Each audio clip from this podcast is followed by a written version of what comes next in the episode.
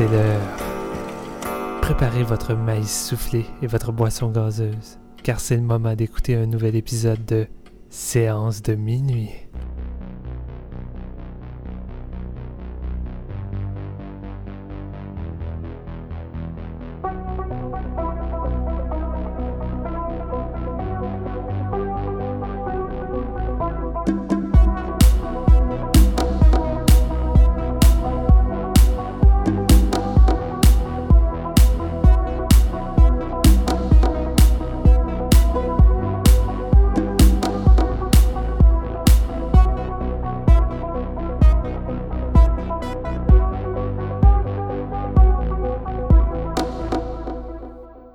Tout le monde, bienvenue à ce nouvel épisode de Séance de minuit. Mon nom est Marc-Antoine Labonté. Aujourd'hui, on retourne à la programmation régulière après euh, un mois plus de Fantasia. Je sais pas si vous nous avez suivis dans ces aventures-là. On a eu bien du fun, puis on remercie euh, de tout cœur le festival euh, de nous avoir invités là. et aujourd'hui, c'est ça, on est de retour en force avec le nouveau film de Quentin Tarantino, Once Upon a Time in Hollywood. Premier film de Tarantino qu'on fait à séance de minuit après toutes euh, ces années à rouler ensemble. Il euh, faut dire que son propre dernier film remontait à comme trois ans et demi, c'était The Eightful Eight. C'est aussi le premier film de Leonardo DiCaprio en autant d'années. Euh, il y avait rien sorti depuis The Revenant. Et un, un comeback pour Brad Pitt. Je suis accompagné d'un gars très cool qui bruise à travers LA euh, avec sa chemise hawaïenne puis sa bière. Jean-François Ouellet, salut. salut, comment tu vas?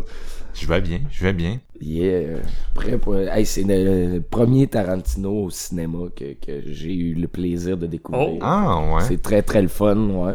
Crème, j'ignorais.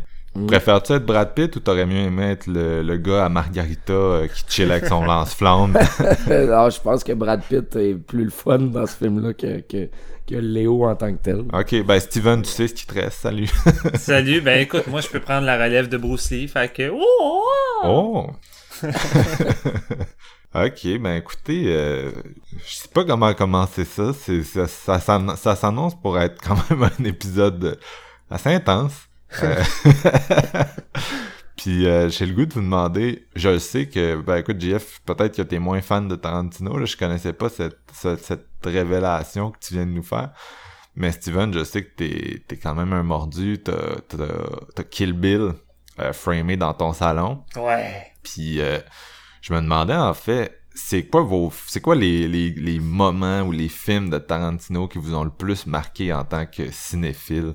Puis, puis Steven, j'ai goût de te la perche vu que je sais que t'es un, un gros tripeux. Ouais, ben écoute, euh, déjà pas mal mentionné euh, mon poids lourd, c'est, Kill Bill, mon film préféré de Tarantino. Je trouve c'est pas mal à date son masterpiece euh, qui atteint son apogée dans son style. Un film où que, encore une fois, Tarantino est extrêmement influencé par des tonnes et des tonnes de, de classiques qui mélangent à son propre style pour former quelque chose de complètement unique. Et euh, Kill Bill, j'ai eu la chance de voir les deux films séparément euh, au cinéma.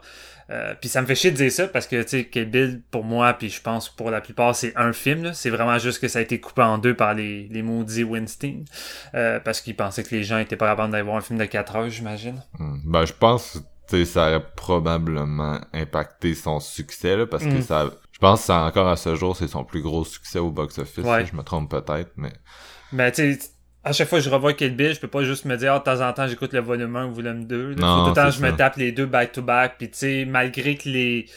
Malgré qu'on a l'impression d'avoir une vibe quand même différente entre le volume 1 et le volume 2, ça reste pareil un, un film qui forme un tout avec la l'incroyable performance de Uma Thurman. C'est surtout que le volume 2, je crois qu'on va être plus dans les eaux d'un Tarantino plus... Euh, plus classique dans le sens qu'on tombe dans les, les, longs monologues, les longs dialogues écrits, euh, quelque chose de plus humain également, alors que le la première moitié du film, on va être dans l'action puis quelque chose de plus pété, tu sais.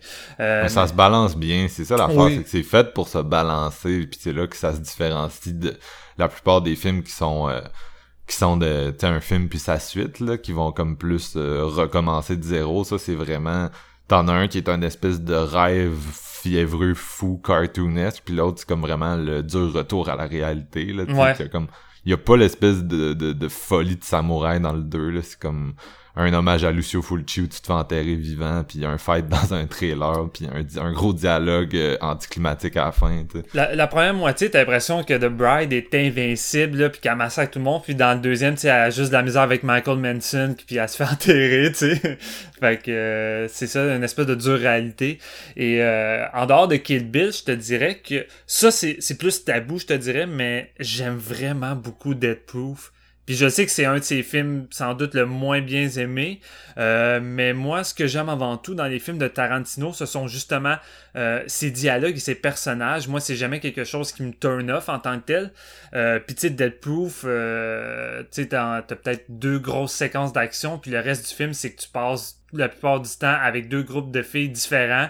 Euh, puis j'ai juste trippé sur les deux groupes de filles. J'adore les dialogues qui coulent dans tout ça. Kurt Russell fait tellement un solide bad guy charismatique. Puis justement, la, l'espèce de dernière moitié qui vit dans une, une des meilleures courses poursuites qu'on a eu dans les dernières années avec celle de, de Mad Max Fury Road, c'est la fucking bombe. Fait tu sais, j'ai, vraiment un gros amour pour Dead Proof, mais tu sais, je sais que c'est vraiment comme à l'opposé de ce que les gens pensent habituellement. L'avais-tu vu au cinéma? Ouais, moi j'ai eu la chance de vivre l'expérience Greenhouse, puis je sais pas si c'est ça qui a aidé, mais encore là, je j'étais pas mal à part des autres. Je me rappelle qu'on en discutait à l'époque. Les gens tripaient sur le premier de, de Robert Rodriguez, Planet Terror, parce que c'était un, un, segment dynamique, bourré de gore, bourré d'action. Puis là, t'arrives avec le deuxième de Tarantino qui est crissement plus lent, moins sur l'adrénaline. C'était encore là, ça se balançait comme ouais, le Kill Bill. ouais, exact. Mais tu sais, quand je suis sorti de là, j'ai vraiment plus aimé celui de Tarantino. Je trouvais qu'il était plus riche, puis euh, il m'avait beaucoup plus satisfait, tu sais. il est moins bon en version... Les deux sont moins bons en version longue, tu sais l'affaire avec Grindhouse, c'est que personne l'a vu au cinéma, puis après c'est sorti en DVD, fait qu'aujourd'hui c'est les films sont plus connus comme des produits individuels que comme ouais. Grindhouse, tu sais, qui a, a, disparu. Mais pour être une des personnes qui était là, euh, Day One, Salcombe, dans ce film-là de 3h15, qui était la grosse folie dans ma salle, euh, tu sais, c'était, c'était vraiment fou, ça payait vraiment, puis en tout cas, c'est, c'est comme dur de se dire, je vais aller écouter Dead Proof, quand clairement Dead Proof a été écrit comme la moitié d'un film hommage c'est un film fake Grindhouse hommage double feature, tu sais, c'est je sais pas comment dire ça, genre Dead Proof version longue, ça a pas été conçu, je pense, pour c'est un peu comme Kill Bill que ça a pas été conçu pour être deux films, ben Dead Proof ça a pas été conçu pour être un standalone movie, je pense. Non, ben je pense que ça fait surtout mal à Planet Terror. Je trouve que la version longue fait vraiment mal. Le, le ah, est plus là. là.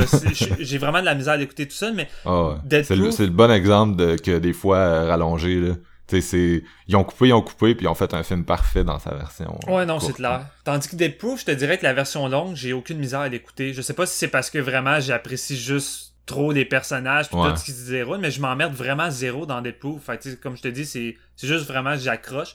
Puis je te dirais qu'un un des derniers que j'aime beaucoup, ça serait pas mal euh, The Hateful Eight l'espèce de huis clos hivernal euh, euh, complètement pété. Puis encore là, c'est parce que c'est l'apogée des, des dialogues, puis c'est encore quelque chose qui peut peut-être faire un turn-off. L'espèce de, de première partie de 30 minutes avant qu'on arrive dans le bar qui est juste un long dialogue dans une espèce de caravane de, de cheval. Moi, je, déjà là, je tripais, mais en même temps, je sais que ça peut alourdir pour, pour plusieurs, mais je trouve que c'est là-dedans que Tarantino est à son meilleur. Fait que je trouvais qu'avec Hateful Late, qui était qui avait une, une grosse vibe Reservoir Dog dans son huit clos avec des personnages, puis à savoir c'est qui l'intrus. J'aimais vraiment son petit fil un peu old school, mais en gardant son côté plus moderne de qu'est-ce qu'il fait maintenant. Fait que j'avais bien, bien trippé. Toi, JF, comment tu te sens par rapport à Tarantino?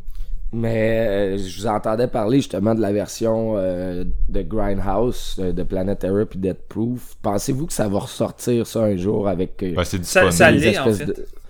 Ça l'est parce que j'ai j'ai pas euh, vu d'édition genre Blu-ray de, de, des deux avec le petit euh, les petites bandes annonces entre les deux mais si c'est disponible, il faudrait vraiment que je le découvre dans son euh, dans son édition originale parce que j'ai séparément honnêtement, j'ai trouvé Dead Proof, j'ai trouvé très bon. Planet Terror, j'étais d'accord avec vous comme quoi que le rythme il, en mange un petit peu mais c'est j'ai pas j'ai jamais connu vraiment la version cut pour me le monter en tant que un seul film. C'est parce que c'est dénaturer une expérience au départ qui est voulu de faire vivre euh, à un public moderne ce que les autres pouvaient vivre à, à l'époque avec des programmes doubles Greenhouse, avec des, Non, pubs de Ouais. restaurants, des pubs de films. C'est- vu comme un film, pis c'est calibré comme tel, mais vu que dans le film il y a deux films, ils se sont sentis, tu sais, c'est comme si tu prenais Two Evil Eyes, bah tu sais, c'est un mauvais exemple, là, mais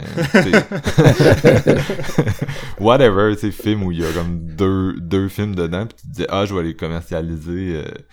mais euh, ouais non c'est peut-être pas un bon exemple parce que tu sais j'ai vraiment l'impression qu'avec ces réalisateurs-là il y avait eu plus de care qui avait été mis dans le fait de créer une expérience tu sais balancée qui se répondait puis qui était parfaite comme elle était puis euh, ouais Mm. les les, les Weinstein genre c'est des assholes Ah ouais, vraiment. là. Ouais, c'est pas ça. juste à cause de ce qui s'est passé dernièrement, mais tu sais, même dans la façon qu'ils géraient leur business puis qu'ils distribuaient les films, c'était déjà des essais d'enfoirés que je détestais profondément avant d'apprendre tu sais, qu'il avait, il avait agressé euh, X mille gazillions de femmes, là, Ouais. c'est- Ah, moi, c'était, c'était un de mes regrets d'avoir manqué ce, ce Grindhouse-là au cinéma, mais vraiment, euh, où, où j'étais jamais allé voir un Tarantino au cinéma, je pense parce que ça avait jamais donné, mais je suis quand même un, un bon fan de ses films. Euh, j'aime vraiment beaucoup son travail. Je, vous dirais, le seul que j'ai pas euh, regardé encore, c'est Jackie Brown, puis je voulais vraiment le faire avant l'épisode. c'est celui qui, pas- fait- qui ressemble le plus au nouveau. Ouais, ouais, c'est ça. Ben, tu vois, ça, va, ça, aurait été bon en double feature. Je vais sûrement me le faire euh, au courant de la semaine. Mais bon, j'ai manqué de temps. Mais dans mes, dans mes trucs préférés de, de Tarantino, j'ai vraiment, vraiment beaucoup accroché sur Inglorious Bastards. Euh, c'est vraiment très déjanté. Écoute, la chasse aux nazis, c'est tu l'as jamais vu aussi euh, aussi badass que dans celui-là. Brad Pitt est vraiment solide aussi. Euh, c'est violent, c'est très violent, puis en même temps des dialogues savoureux là, que plusieurs bonnes scènes d'anthologie qui sont qui, qui- qui sont très marquantes, là, dont celle dans le bar. Ouais, c'est un must. avec ah ouais ça c'est c'est incroyable moi je capote bien raide, là, sur cette scène là puis vraiment jusque dans sa finale dans le théâtre qui finit euh, très très grandiose là. donc euh, non Inglorious Bastards moi c'est un gros coup de cœur c'est celui que j'ai vu le plus souvent je vous, entendais écouter euh, voyons parler de Kill Bill tantôt c'est euh, c'est un film que j'ai vu une seule fois puis je pense qu'il faudrait vraiment que je le redécouvre euh, one shot parce que j'avais écouté le premier puis le deuxième à deux deux moments différents. Dans le fond, je, je me l'étais pas fait en double bill. Fait je vous écoutais parler puis ça m'a vraiment don- redonné le goût. Mais sinon, je suis un gros, gros fan de Reservoir Dogs aussi. Euh, je pense que c'est un de ses classiques. puis C'est pas un de ses plus aimés. Mais euh, j'aime vraiment euh, le, le- le concept là, de, de Monsieur Blue, Monsieur Brown, puis tout ça. Comment que c'est écrit, les dialogues dans, ce- dans ce huis clos-là. Écoute, euh, moi j'ai... Pour un premier film, c'est vraiment fort. là. C'est- ouais, c'est très ça mettait les cartes sur la table à savoir genre c'est un directeur qui est à il est à checker et à surveiller. Puis ben il l'a prouvé justement tout de suite après avec Pulp Fiction là, ça, je pense que c'est- je pense que c'est vraiment un de ses mieux écrits en fait de de dialogue aussi puis tu voyais que il connaissait un petit peu aussi qui s'en allait avec ses scénarios parce que je pense que c'est dans Pulp Fiction, il y a une scène qui, qui se met à raconter de quoi, puis c'est un peu l'histoire de Kill Bill. Ouais. Il y avait de l'air au courant de, de où ce qui s'en allait avec ses prochains scénarios. Fait que je pense que c'est vraiment intéressant.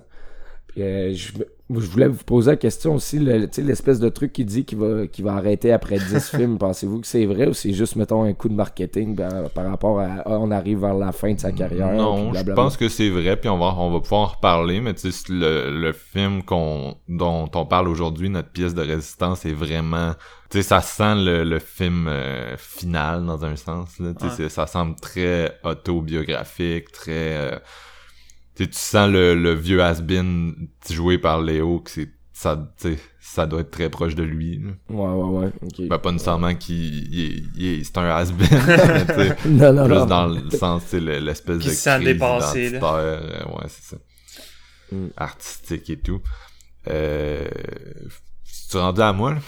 Ouais, ben, Ouais, tu peux y aller. Non, euh, moi, ben moi, euh, je... Tu sais, je, je- je pense que je fais partie du grand nombre de gens pour qui l'intérêt pour le cinéma est un peu indissociable d'avoir vu Pulp Fiction quand j'étais jeune.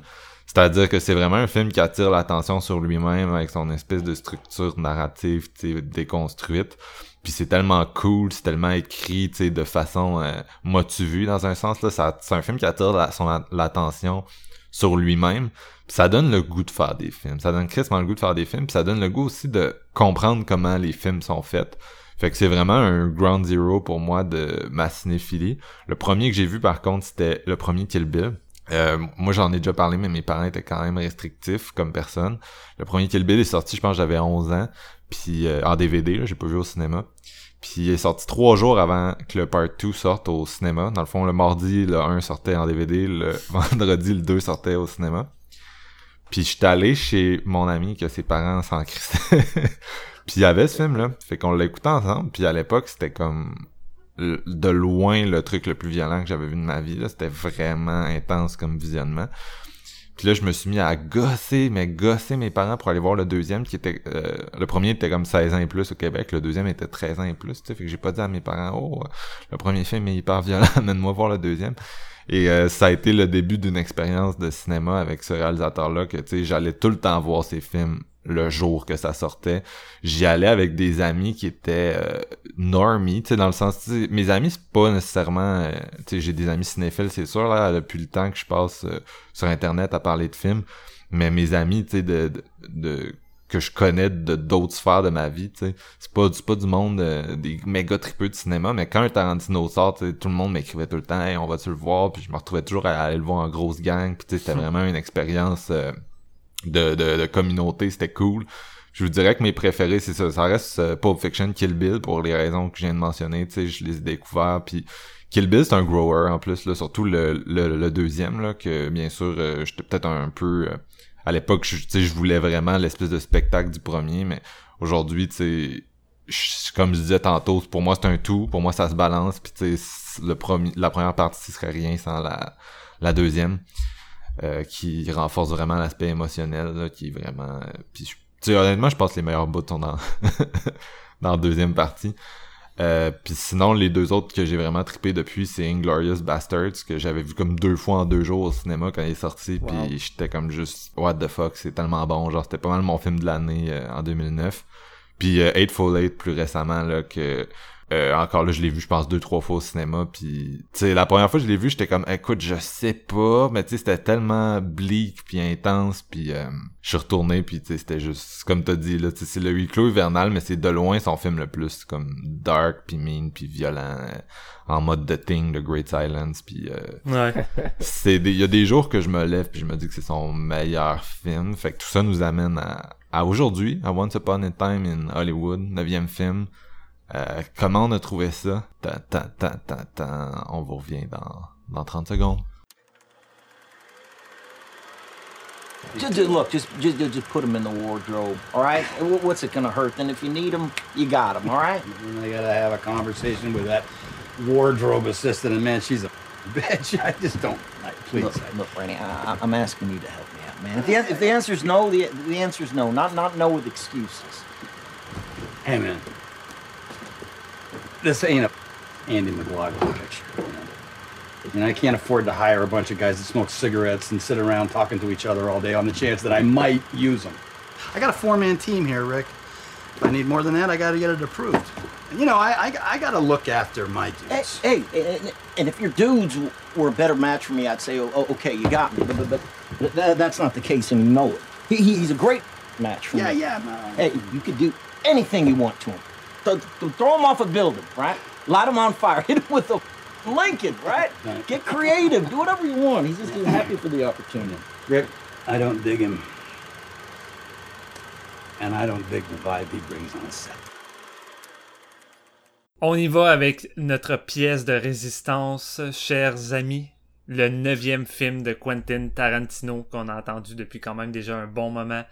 Once Upon a Time in Hollywood, réalisé, écrit par Quentin Tarantino, qui met en vedette une panoplie d'acteurs évidemment, mais euh, Leonardo DiCaprio, Brad Pitt, Margot Robbie, Margaret Walley, Bruce Dern, Timothy Oliphant, Al Pacino, et je passe de tous les autres caméos et personnages qu'on peut entrevoir. Dakota Fanning. ouais, Dakota Fanning, évidemment, évidemment. Euh, mais ça, je pense qu'on va revenir aussi pas mal là-dessus euh, au courant de nos avis. Euh, le film se déroule en 1969 à Los Angeles, alors que c'est l'âge d'or d'Hollywood. on sent encore le champagne couler à flot, les stars profiter de leur gloire.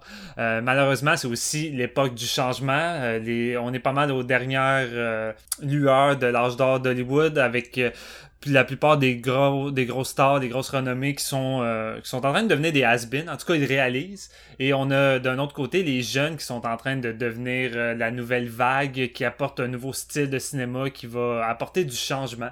Et dans tout ça, on a Rick Dalton, interprété par Leonardo DiCaprio, qui lui vient de se rendre compte qu'il est un has-been euh, anciennement connu dans une série télévisée de cowboy extrêmement populaire dans les années les années 50 ou 60 euh, quelque chose 50, dans les années 50, euh, comme il y en avait des tonnes à l'époque, euh, a comme voulu orienter sa carrière vers d'autres choses. Il voyait les choses plus grands. Il voulait s'éloigner du stéréotype de, du, du, de l'acteur qui joue tout le temps dans les westerns. Malheureusement, ça n'a pas super bien fonctionné pour lui et il se rend compte qu'il est en train de devenir un espèce de has-been, qui a plus de carrière, que le monde se souvient plus. Accompagné avec lui, on a sa doublure, Cliff Booth, interprété par Brad Pitt, euh, qui était un cascadeur célèbre euh, qui euh, goûtait aussi à la gloire de Rick dans le temps, mais que lui aussi est devenu un petit peu sur la touche, has-been. Puis c'est encore pire, il demeure un peu l'espèce de petit servant de, de Rick, il conduit un peu partout, et à la limite, s'il fait pas son lavage, là. euh, puis malgré ça, il demeure que les deux ont une belle amitié et c'est ça qui renforce le lien et qui fait en sorte qu'ils restent ensemble. Euh, et entre tout ça, on va voir un peu le destin de plusieurs autres personnages qui va vaguer. Entre autres, on va avoir les voisins de Rick Dalton, euh, qui est euh, Sharon Tate, euh, interprété par Margot, et Roman Polanski, qui est marié à lui, qui habite juste à côté de lui. Fait qu'on va voir un petit peu l'histoire de Sharon Tate euh, se mêler à, tout ça. En plus de voir euh, un peu aussi les l'espèce de famille de Charles Bronson qui, qui a créé Charles, ouais, Charles Bronson. Charles Bronson il est creepy mais pas à ce point-là. Non ouais, c'est vrai. Non c'est Charles Manson qui a créé qui va aussi se mêler à tout ça mais somme toute, on est plus dans une vague de. Il euh, n'y a pas tant de fil conducteur, c'est plus on vague dans, dans une époque d'Hollywood, puis euh, Quentin a envie de vous faire vivre un peu ce, ce, moment-là, euh, ce, ce, grand moment-là de cinéma, puis de, de vaguer un peu avec des personnages dans, qui vivent leur routine de vie dans tout ça. Fait que, en gros, c'est pas mal ça.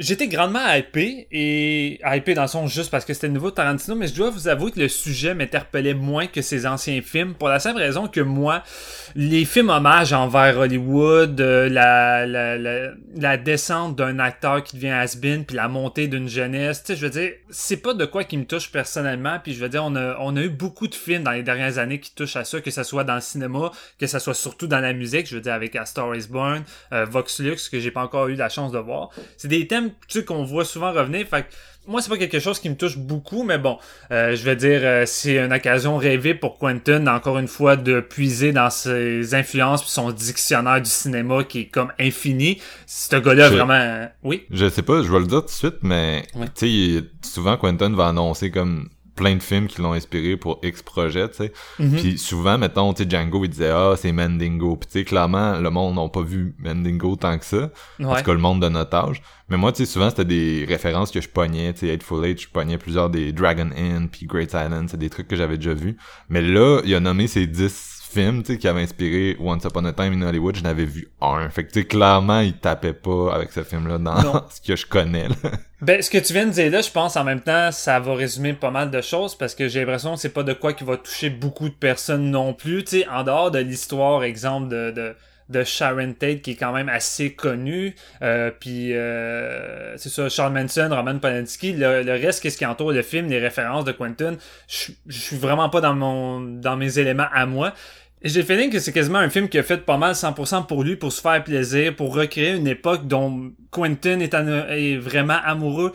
Une époque où que Quentin semble s'ennuyer parce que, comme tu l'as dit, Marc-Antoine un peu plus tôt, t'as l'impression que euh, Quentin semble quand même s'identifier pas mal au personnage de Rick, interprété par Leonardo. T'as l'impression que Quentin et dans un mood de le cinéma c'était mieux avant. En tout cas, c'est un peu le feeling que ça donne quand t'écoutes Once Upon a Time in Hollywood. Fait que c'est un film qui va beaucoup dans la nostalgie, qui prend son temps de savourer des des moments de l'époque. Je veux dire, c'est un film où ça dit pas forcément grand chose, raconte pas grand chose par moment. C'est juste Quentin avec sa caméra qui virevolte dans une autre époque, qui essaie de nous immerger un peu là-dedans comme si c'était une expérience. Un peu plus, puis il manquait juste le casque VR, tu sais.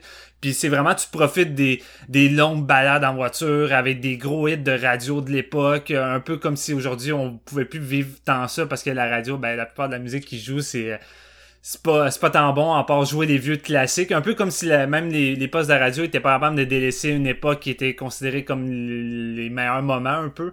Et euh, j'ai trouvé que ça manquait beaucoup de ça manquait non seulement d'un fil conducteur qui au bout du compte va se pointer au bout du nez vers la fin mais qui me semble pas tant justifié selon moi.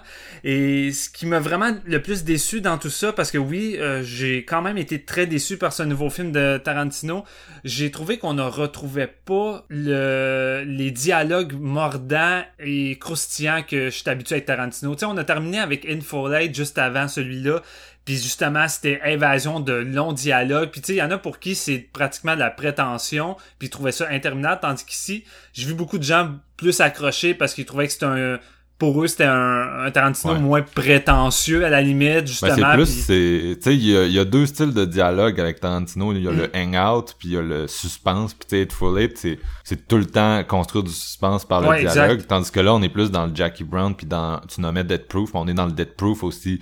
C'est des personnages qui font juste chiller puis jaser. Ils font juste chiller, jaser, mais j'ai, à aucun moment, je trouve que les dialogues sont du même calibre que tous les films précédents de Tarantino. J'ai vraiment trouvé qu'il y avait une baisse de qualité dans les dialogues et encore plus dans la succession des scènes. Je trouve que il y a pas tant de moments mémorables. Je trouve que c'est un film, un film qui, qui aime se regarder lui-même, entrecoupé de quelques scènes vraiment le fun, mais qu'au bout du compte me semble tellement tellement minimaliste. C'est sans doute le film le plus minimaliste que j'ai vu de Tarantino, qui a pas grand chose à retirer, alors qu'en temps normal, je trouve que c'est des films qui ont tout le temps de quoi que je peux fouiller puis revoir ou même c'est des films des fois qu'à force de l'avoir vu je le laisse reposer puis le film grandit en moi mais Once Upon a Time plus j'y repensais plus le film m'énervait pour d'autres raisons que je veux pas dire tout de suite mais il y a vraiment des, des gros défauts qui m'ont beaucoup fait chier dans ce film là mais le montage avec j'ai trouvé que euh, c'est pareil avec... Non, c'est ça, c'est plus pareil. Le, le, montage, la façon qu'il coule, la façon qu'il monte son humour surtout. J'ai vu quelqu'un dire, euh, on dirait un épisode de Family Guy, puis tabarnak que c'est vrai, genre le, le, le, running gag avec le lance-flamme, la façon que le flashback est incrusté, c'est vraiment digne d'un épisode de Family Guy. Euh, puis je dis pas que par moment j'ai pas ri, je pense que l'humour euh, par moment est bien écrit, fonctionne, puis par d'autres moments je trouve que c'est zéro réussi, puis c'est la facilité que je vais dire ça, mais la scène de Bruce Lee, pour moi cette scène-là c'est vraiment une scène de merde. Puis c'est pas juste une question que Tarantino s'amuse à dénaturer le personnage de Bruce Lee, quelqu'un qui. Encore là, j'ai de la misère à comprendre ce qu'il essaie de faire. Je sais que c'est un film qui utilise des personnes qui existent réellement dans un monde fictif à la Tarantino. Je veux dire, on est habitué, on a vu une Bustard. Tarantino aime ça, changer les faits.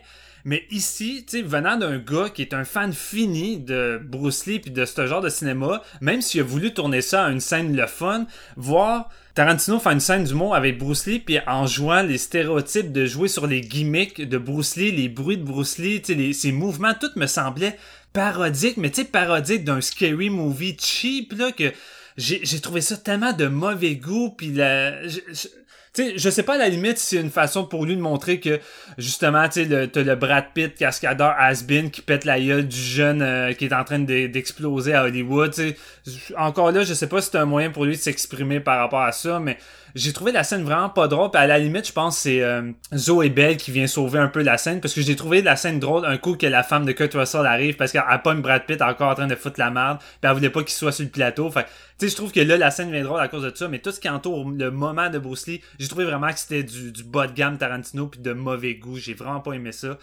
Mais, tu sais, pour donner un peu de qualité, euh, oui, la, reconstitution de l'époque est top-notch, évidemment. Je veux dire, ça surprend quelqu'un. C'est sûr que la réalisation, la reconstitution, la photographie, c'est top-notch. Les prestations de la plupart des acteurs est top-notch. Brad Pitt, mention honorable, c'est le personnage que j'ai le plus aimé dans le film. J'ai vraiment adoré Brad Pitt. J'aurais voulu... J'aurais même voulu voir plus souvent Brad Pitt et Leonardo ensemble. Je trouve qu'ils sont trop séparément Euh, puis je trouve que les deux ont une bonne chimie. J'aurais aimé ça les voir interagir un peu plus. Celui de Leonardo, je le trouve bon, mais en même temps, ça, ça, ça quête de redevenir euh, le top des acteurs m'interpelle moins. Je te dirais que le meilleur moment que j'ai aimé avec, euh, avec Leonardo, c'est avec la jeune fille euh, qui est en train d'apprendre son scénario, puis lui, il a quasiment l'air de s'en foutre, il essaie même pas d'apprendre ses lignes. Je, je trouve que c'est une des, des scènes que j'ai le plus apprécié. Euh, puis, euh, là, je, comme je disais, je vais pas balancer toutes mes clés, mais pour moi, la... T'es parti pour, pourtant. Non, je suis parti pour, mais... puis, le dernier acte du film, pour moi, ça a été un calice de turn-off. J'ai, j'ai vu Oh. beaucoup de monde triper sur la, la scène finale, qui est une scène jouissive d'action, de... euh, c'est pas compliqué, la scène finale... Ah, puis on va le dire tout de suite, là, là, on est en roue libre. là. Cet épisode-là, ça va être 100% spoiler. Fait que si vous avez pas vu le film, écoutez-le pas en ce moment. Je pense qu'on n'a pas le choix d'y aller, puis j'ai envie d'y aller là. là. Mais l'espèce, Ah, de, l'espèce de finale que Tarantino veut changer l'histoire comme il a fait avec Inglourious Bastard, avec euh, Eli Roth qui s'en va... euh, euh, mitrailler la gueule de, de Hitler. À la limite, ça fonctionnait dans Inglourious Bastard. C'est over the top. Puis tu sais, de voir Eli Roth qui, en tant que tel, porte le poids de ses ancêtres sur ses épaules avec une scène de pouvoir se venger contre Hitler, je peux comprendre, ça fonctionne dans le contexte. Ici, on a une finale qui, la façon que c'est amené, premièrement, toute l'intrigue par rapport à Manson, je trouve que c'est mal amené. T'as juste une scène que tu vois Manson dans tout le film, puis j'ai l'impression que c'est quasiment une scène, une scène qui glorifie Manson, je sais pas, la façon que c'est filmé, on dirait que c'est comme un petit clin d'œil pour exciter les gens, comme faire « Oh, c'est Manson », mais... Qu'est-ce qu'il y, a- il y a pas de quoi à glorifier Manson selon moi, puis ce gars-là, euh, comme... En tout cas, on va revenir là-dessus, je veux pas parler J'ai pas senti de la glorification, par contre. Puis, Moi non plus. je, écoute, tu vas voir, là, que je suis quand même de ton bord, mais Ouais, j'ai pas senti dans Ben, je sais pas, j'ai- j'ai j'ai trouvé la, j'ai trouvé que la scène, comment a été shootée, je dirais peut-être pas glorifiante, mais je l'ai trouvé nostalgique, à la limite, dans sa façon de le shooter. Mais tu sais, il délaisse Manson, puis on va se concentrer sur le groupe de filles qui vit là-bas. Puis tu sais, la façon que c'est présenté, j'ai vraiment le feeling que ça représente pas une- la réalité. Tu sais, on présente le groupe de filles comme si c'était pratiquement des personnages forts qui sont capables de se défendre, mais tu sais, dans la réalité, Manson, c'est quelqu'un qui a comme brainwatché puis manipulé toutes ces personnes-là. Puis le film se termine sur ces groupes-là qui s'en vont commettre un meurtre pour Manson. Et tu vas juste voir la tournée de situation qui vont pas aller tuer Sharon, euh, Sharon Tate. Puis tu vas juste voir Brad Pitt qui va les, les liquider, mais d'une violence incroyable. Puis pratiquement jouissif, puis festif pour justement faire crier la foule. Puis comme, oh yes, soif de vengeance comme dans Inglourious Bastard. Mais moi, j'ai trouvé ça malaisant. Premièrement, parce que j'ai trouvé que c'était mal animé. Je trouvais que ça sortait de nulle part, ça brisait le ton. Mais c'est surtout que voir Brad Pitt liquider du monde qui ont été brainwatchés, puis littéralement qui avaient besoin d'aide, qui, qui était juste plus là psychologiquement, je trouve pas ça satisfaisant. Je vois vraiment pas et où la vengeance là-dedans, sérieux. Il va falloir que je le dise tout de suite, là. Ouais. Je... Cette scène-là est arrivée, puis genre, ça a- pour moi, ça a pas duré longtemps, là. Je sais, Ok. ça faisait trois heures, deux heures et demie, j'étais dans la salle. Il a crissé sa canette d'en face de la fille, est tombée à terre, la salle s'est mise à rire, ok? Je te niaise pas, là. J'ai eu un frisson d'horreur. Pis tu sais, pas pour le film, parce que le monde riait. J'ai Ouais. eu un fucking frisson d'horreur, mon gars. Je me suis levé, Steven, puis je suis sorti de la salle. Pis j'ai pas fini ce film-là. Tabarnak, ok, ouais. Mais je veux dire, c'est la, je veux dire, la salle était pleine. Ben, pleine, non, ok, on était la moitié de la salle. Puis je te dirais que je suis peut-être le seul qui était pas en train de rire à cette scène-là.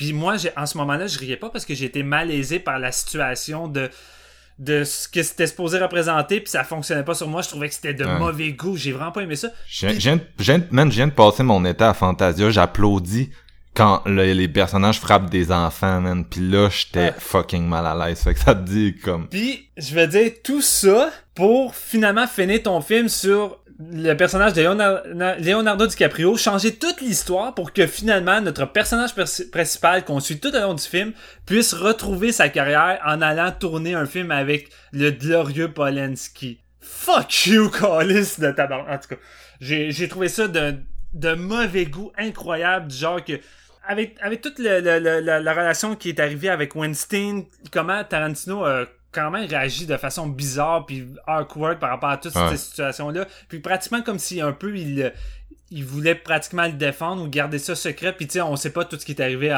à- par rapport à Tarantino puis euh, Weinstein puis à quel point il était cou- au courant ou non. Mais tu sais, de voir ce qu'il fait ça, de la façon qu'il fait, qu'il traite Polanski dans ce film-là, j'ai l'impression que c'est la même façon qu'il traite Weinstein. Puis encore là, j'ai trouvé ça malaisant. Puis ah, sérieusement, j'ai vraiment eu de la misère avec ça. Puis ça m'a tué. Puis là, je me dis, ok, j'espère que le film c'est pas juste ça. Puis là, le titre apparaît, Once Upon a Time in the, in the Hollywood, réalisé par Tarantino. J'étais comme, tout ça pour ça. Je suis vraiment, je suis vraiment sorti en tabarnak littéralement à tabarnak. Puis oui, le film est des qualités. Oui, euh, il y a quand même des bonnes choses que je vais avoir envie de dire devant cet épisode-là. Mais les trois derniers jours que j'ai, je suis resté à réfléchir au film par rapport à ça, ça me frustré. Le film a juste baissé constamment dans mes goûts. Fait que c'est vraiment, pour moi, c'est le, le pire film de Tarantino jusqu'à présent, là. de loin, là. Ouh, ben pour un gars, Steven, qui, qui voulait pas, euh, qui voulait qu'on se garde des munitions, euh, mettons que t'as pris ta mitrailleuse puis t'as tiré dans le mur puis y a plus de mur. C'est, écoute, ça, ça, ça y allait, ça y allait. Fait que GF, est-ce que, est-ce que, là, on sait que moi j'ai crissé mon cas avant la fin du film, que Steven, c'est son père Tarantino. Est-ce que tu peux aider le bon Quentin pour qu'il finisse cet épisode d'un seul morceau? Ouais, euh, écoute, je vais juste commencer en disant que c'est clair que j'ai plus aimé ça que vous. je vais commencer aussi en, disant, puis je vais avoir l'air d'un maudit noob, là. Mais j'ai, j'ai catché de quoi ça parlait en revenant quand j'ai lu par rapport à Sharon Tate, puis Roman Polanski, puis Charles Manson. Ah, ben t'es pas tout seul, là. Fait t'as pas à te sentir si noob que ça, là. Non, mais quand même, c'est parce que je trouvais ça moi badass la scène finale comment que ça se met explosé puis je suis comme aïe c'est vraiment drôle. Il se passe rien pendant deux heures et demie ça jase on a de l'air des années 60 bien tranquille. Puis là ça se met à éclater puis là j'ai con... j'ai pas trop compris puis quand je suis revenu chez nous j'ai lu puis je me je, suis pas un gros connaisseur de l'histoire de Roman Polanski puis de sa femme. Puis là ça a fait ah c'est ça qui s'est passé. c'est ça qui. Il est venu tout chier la vraie histoire vraiment grandiose. Comme dans Glorious Bastards, là, où suite, là. Ouais, c'est ça. Mais ça reste que c'était. Ouais, en tout cas. Non, j'allais dire que c'était une histoire un petit peu plus sérieuse. Je veux dire, les nazis, c'est pas. dans le fond, je vais marcher sur des œufs avant de dire ce que je pense de ça. Mais non, vraiment, je trouvais que c'était un film rempli de nostalgie aussi. Vraiment, la, comment il a recréé l'époque, je veux dire, c'était parfait. J'ai vraiment aimé. je trouve que la musique, elle donne un vibe de OK, feel good. Là, une petite brise, on est à Hollywood, bien tranquille, c'est le fun. On découvre des personnages qui ont un petit peu plus de misère, mais qui réussissent quand même à s'en sortir, on s'entend, ils ont pas une vie de merde tant que ça, T'as Léo qui, bon, tu Rick Dalton, alcoolique, euh, en, déclin de carrière, blablabla. Tu sais, je trouvais ça quand même intéressant. Je trouvais que son interprétation était, vraiment bonne. Puis il y a plusieurs moments forts, je trouve. Tu sais. Oui, la scène avec la petite est vraiment le fun, mais tu sais, des scènes de Léo qui pète sa coche, là, on en a une Christie de bonne dans ce film-là aussi, parce qu'à un moment donné, tu sais, il oublie son texte, puis il prend un break. il arrive dans, euh, dans sa petite vanne, puis là, il se met à à se parler à lui-même, puis c'est vraiment là, du bonbon, comment que c'est joué. Moi, j'ai vraiment trippé. Tandis que de l'autre bord, t'as comme Brad Pitt, Cliff Booth, qui est un petit peu plus euh, les deux pieds sur terre. C'est le chauffeur, c'est le stuntman, mais il perd pas la tête par rapport à ça. Il est, il est, comme un peu plus en contrôle de la situation, si on veut. Puis il est là justement pour aider euh, son chum Rick Dalton à, à garder les, deux pieds sur terre aussi. Avec leur relation, j'ai trouvé ça vraiment bien. Je suis d'accord avec Steven du fait qu'on les voit pas assez ensemble. Ça, c'est euh, très vrai. Tu t'en rends compte, on dirait à la fin du film qu'ils ont vraiment comme chacun leur ligne directrice. c'est vraiment un film qui... Mais je pense que c'est voulu. Je m'excuse de t'interrompre, mais tu sais, souvent dans ce film-là, sais, il y en a un que c'est le c'est le l'acteur puis l'autre c'est le stunt double mais stunt double finalement c'est lui qui se met les mains dans tu dans vraie affaire. Tu un moment donné, il y a comme une scène qui est construite pour que ce soit un montage alterné où t'as Léo qui vit sa genre de situation euh, en, en, personnage, tu sais, de, genre il joue son western, mais il est en personnage, puis c'est shooté comme si on était le film, tu sais, c'est pas shooté comme si on était sur un set, là. Puis en même temps, t'as Brad Pitt qui se retrouve dans la situation avec euh, les Mansonites, là, dans, sur l'espèce de ranch avec le vieux, euh, le vieux Bruce Dern, puis... Euh, tu sais, la façon que c'est shooté, c'est shooté comme un film, là, vraiment, là, avec... Euh... Pratiquement comme un film d'horreur, hein, avec le suspense pis tout. Ouais. Fait que, pour moi, c'était comme pour opposer le fait que, les deux sont dans leur propre film et en sais, c'est comme différents niveaux de réalité, là. Ouais. Alors, je, je m'excuse de t'avoir coupé. non, non, mais ça, mais je trouve que ça blende, euh, ça blende moins bien quand que ça se rejoint. La, la, finale est comme précipitée parce que tu suis vraiment les trois personnages euh, séparément, là, justement, tu sais, même celui de Sharon Tate puis tout. Puis c'est vraiment comme une tranche de vie.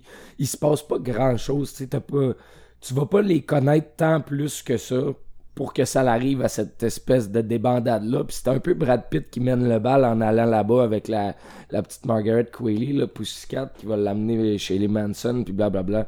Puis, mais je trouve que les motivations sont pas tant réelles, puis pas euh, à 100% comme... Euh, T'es pas sûr d'où c'est qu'il veut t'amener avec tout ça, là? ben, j'ai pas l'impression qu'il est sûr non plus, tu sais, c'est ça, on dirait que ça. On, dirait la première draft d'un scénario de Tarantino puis qui a pas retravaillé assez sérieux. On, s'ennuie de Harvey Scissorhands là qui. on s'en ennuie pas pour vrai là, mais tu Harvey c'est le genre de gars qui disait Quentin, Inglorious Bastard, ça fait 3 heures, tu me coupes 30 minutes.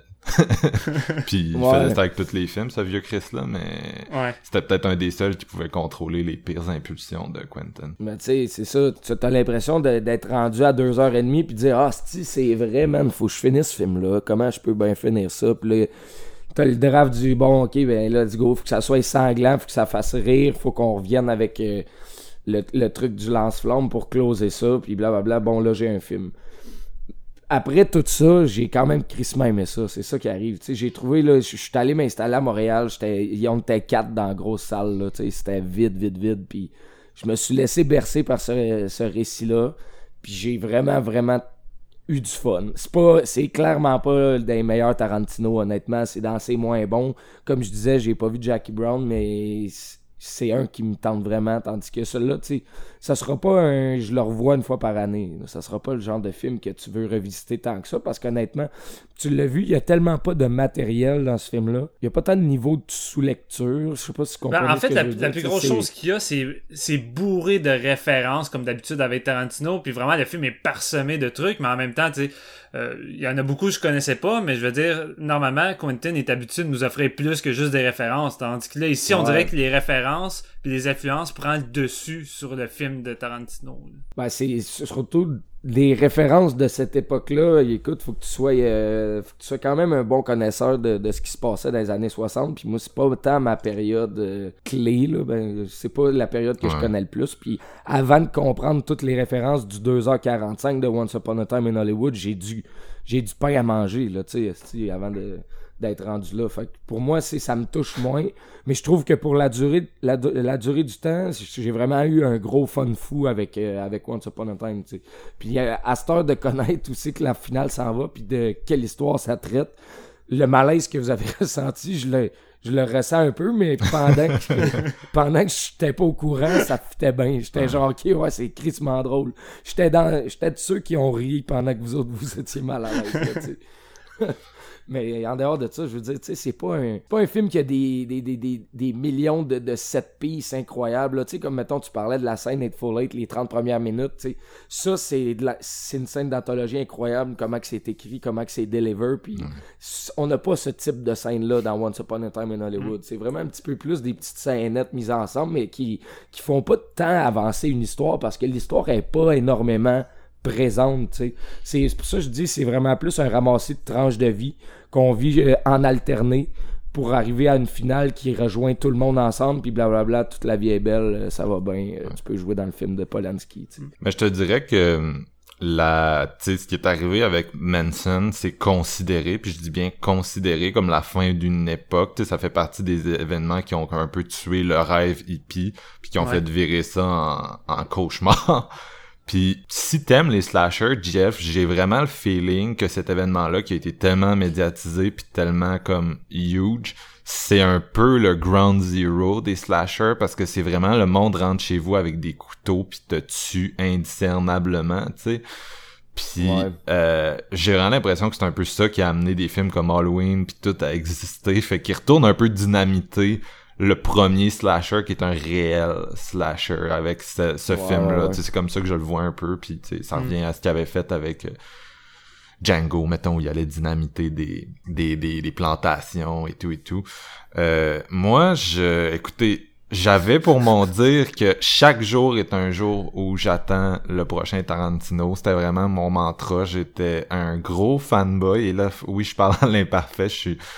Euh, j'ai commencé à déchanter, moi, quand j'ai... Oui, quand j'ai vu comment il s'était comporté avec... Euh, tu sais, l'affaire Weinstein, là, qui touchait ça avec des pincettes, puis on a appris que son ex de l'époque, il avait dit qu'elle s'était fait agresser par Harvey, puis il est allé faire comme 15 autres films avec, puis il s'en crissait, puis il dit qu'il le savait pas, mais tu sais, je suis désolé, mais je le crois pas. Puis, mais ce qui m'a vraiment achevé, moi, c'est ce que j'ai entendu sur euh, l'accident de Yuma Thurman, là, dans Kill Bill, je sais pas si vous en avez entendu parler, mais... Ouais, c'était un petit peu intense. Il s'est vraiment mal comporté, puis elle aurait pu crever là, genre, sur le set de, de Kill Bill, puis Kill Bill, c'était, tu sais, après Titanic, c'était pas mal mon film. Là. Puis quand j'ai appris ça, ça m'a shaké au point où genre je pense plus que je suis capable d'écouter Kill Bill. C'est plate là, mais tu sais c'est vraiment des cas de le, le, le behind the scenes revient hanter le, le, le, le film je trouve ça plate, mais c'est un peu là que j'en suis. Puis tu voudrais-tu peut-être euh, expliquer vite vite ce qui était arrivé pour ceux qui le savent ouais, Ouais, ben c'est euh, dans en gros euh, le film était fini de tourner, puis c'était comme la dernière scène qu'il fallait tourner, c'est la, la scène en noir et blanc qui a introduit Kill Bill 2 dans le fond. Fait qu'ils ont été retournés ça parce que finalement ils avaient coupé le film en deux puis il y avait besoin d'une d'une scène qui faisait le bridge. Puis c'est Uma Thurman qui roule dans un vieux char de je sais plus quelle année puis qui parle à la caméra. Euh, si vous avez vu Kill Bill souvent, je pense que vous êtes capable de, de vous rappeler de quoi je parle. Mm. Euh, puis euh, dans le fond, c'était c'était un char, mais c'était vraiment tout croche. Il y avait pas vraiment de, de protection. Puis Yuma fallait qu'elle fasse la cascade elle-même. Puis Quentin, il l'a gossé. Ah oui, ça va être correct, ça va être correct. Mais bien sûr, ça n'a pas été correct. Elle a kické un arbre. puis elle s'est retrouvée hospitalisée. Puis encore aujourd'hui, tu sais, elle à des, séquelles physiques de cet accident-là. Puis euh, mm. c'est c'est un sujet qui est réabordé par la bande d'ailleurs dans Once Upon a Time in Hollywood. Là, euh, Cliff Booth, le personnage de Brad Pitt, est beaucoup inspiré de la relation entre Burt Reynolds et son stuntman qui a fini euh, quadraplégique euh, à cause d'un stunt raté. Puis même, j'extrapole peut-être, vous me connaissez, j'aime ça le lire dans les... Tu sais, l'année passée, on lisait dans Vie de Tom Cruise avec euh, des feuilles dotées de Mission Impossible. Mais je trouve ça malaisant, personnellement, que le dernier truc qu'il avait fait sur Kill Bill, c'est un, un stunt qui est devenu un accident puis que son film d'après c'est Dead Proof sur un film où un gars tue une fille dans son char en lui disant tu sais je suis genre euh, à la seule place où ça ça tu sais genre je suis à, seule place sécuritaire dans ce char là puis toi genre tu vas crever puis euh, tu sais j'avais vraiment le feeling que ces deux événements là pouvaient connecter. Fait que ça me rend mal à l'aise. Sa filmographie me rend me rendait plus mal à l'aise qu'avant. Puis là j'arrive à ce film là euh... ah j'ai j'ai vraiment haï gars. J'ai vraiment haï ça. J'ai j'ai complètement détesté Once Upon a Time in Hollywood. C'est probablement ma plus grosse déception de cinéma de, de toute ma vie en tant que cinéphile. Dans, dans le sens que je suis rentré dans la salle en me disant ça va-tu être très bon ou ça va être un masterpiece? Puis j'ai même pas fini le film. Tu sais c'est puis c'est c'est malsain à tellement de niveaux cette crise de film là tu l'as dit Steven mais tu sais c'est son premier film post Weinstein mais t'as comme des fois il y a des moments dans ce film là où t'as l'impression que c'est comme un hommage à sa relation avec lui euh, puis tu sais, il y a tellement de dudes wrong qui sont castés là-dedans. T'as Emil Hirsch que j'en ai parlé, euh, je pense que c'était le dernier épisode que j'en ai parlé, qui, qui, qui était dans en movie jail parce qu'il avait étranglé une productrice à Sundance pendant qu'il était bien chaud. T'as euh, t'as Emil Hirsch qui est là-dedans. T'as un dude qui joue Roman Polanski que tu sais, genre j'aime vraiment ses films. Puis je tiens à le dire que tu sais, je sais qu'il y a des gens qui vont dire ok c'est juste un social justice warrior sur une croisade, mais tu sais J'aime pas vraiment Roman Polanski comme personne, mais Rosemary's Baby, c'est du 5 sur 5 pour moi. Puis je déteste Woody Allen, j'aime méprise Woody Allen, mais Annie Hall, c'est quand même du 5 sur 5. Mais tu sais, c'est pas nécessairement des films que je suis pressé de retourner voir, justement, parce que euh, je suis à un stade de ma vie où les réalisateurs sont un peu indissociables de leurs œuvres. Mais tu sais, je suis capable d'accepter que, mettons, Full Eight, moi, c'était du 5 sur 5. Tu sais, mais là, Once Upon a Time in Hollywood, euh, c'est ça. T'as Roman Polanski, t'as Emil Hirsch, t'as même l'espèce de gag avec euh, est-ce que le personnage fucking principal du film a tué ou pas tué sa femme. C'est très, on n'a pas parlé là, mais c'est très malaisant.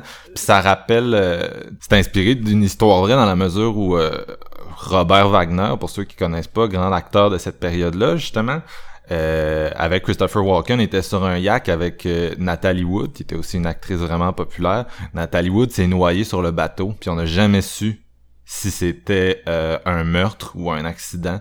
Euh, le, le, capitaine de bateau a changé son témoignage plusieurs fois. L'enquête a jamais été résolue. Puis tu sais, c'est un big deal à Hollywood. Fait que j'avais l'impression que c'était un nod à ça. Fait que tu sais, tout ce film-là est genre hanté par des spectres vraiment wrong. Puis tu sais, je comprends pas comment un film qui décide d'aller sauver Sharon Tate, puis que c'est ça son big deal, je vais sauver Sharon Tate des griffes de l'injustice, de l'histoire, puis des femmes qui l'ont tué en tuant d'autres femmes. Mais je suis capable de faire un genre de, je sais pas trop gag. En tout cas, moi, ma salle été bien crampée. Là. La seule scène où on voit la femme de, Cliff Booth là, sur le bateau, puis là, peut-être ou peut-être pas tué. Puis le monde trouvait ça fucking drôle, puis j'étais comme, je suis pas sûr de comprendre comment ces deux choses-là peuvent coexister dans le même film. Mais la façon que le flashback arrive, puis c'est là tu t'entends juste la femme de Brad Pitt qui l'engueule, qui le traite de bon à rien, tu sais, vraiment comme si c'était la paix femme de la planète là, puis lui il dit pas un mot. Puis on dirait que ça se termine d'une façon qu'on se dit ah, OK, ouais, je comprends pourquoi il l'a tué, c'est correct là, tu sais, était vraiment bitch là. On dirait que la scène est tournée de cette façon-là, comme pour que en quelques secondes les gens dans la salle fassent bon, OK, c'est logique qu'il ait tué laissez-le tranquille. Non, c'est ça. Fait que, tu sais, c'était fucké, tu sais, dans un film qui essaie de nous montrer que Sharon Tate était donc cute puis elle méritait donc de vivre, tu sais. Je, ça a pas marché. Mais sinon, euh, écoute, là, je sais qu'il y a peut-être du monde qui ont déjà décroché de mon opinion à cause de, de comment je l'ai commencé, mais si j'expande au-delà de, de ces problématiques-là, pour moi, c'est un film... Écoute, Quentin a souvent dit qu'il tripait sur Richard Linklater, euh, qu'il tripait vraiment sur Dazed and Confused. On dirait son Dazed and Confused, puis on dirait aussi son Roma. Je sais pas, moi, le film auquel ça m'a le plus fait penser, c'est Roma de Alfonso Cuarón. C'est vraiment semblable.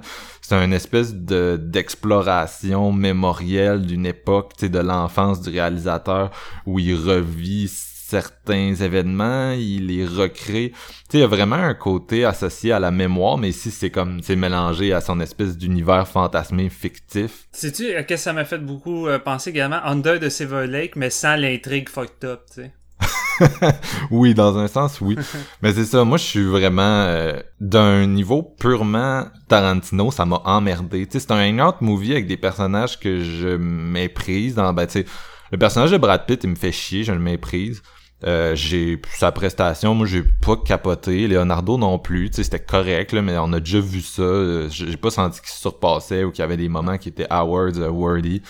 Puis c'est ça, tu l'as dit tantôt, mais Léo, en espèce de has-been qui se remet en question, c'est pas non plus la première fois qu'on voit ça dans un film méta. Puis franchement, j'ai pas trouvé que c'était euh, spécialement bien amené. C'était la première fois que je trouvais un film de Tarantino long et plate. Tu sais, je le voyais dans les yeux de, de que ses détracteurs l'ont toujours vu.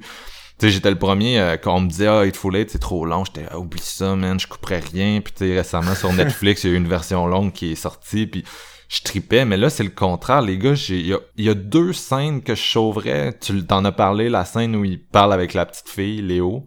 Mm. Sinon, la scène où euh, Sharon Tate, ben Margot Robbie regarde son propre film. C'est les deux seules scènes qui m'ont fait de quoi dans le film.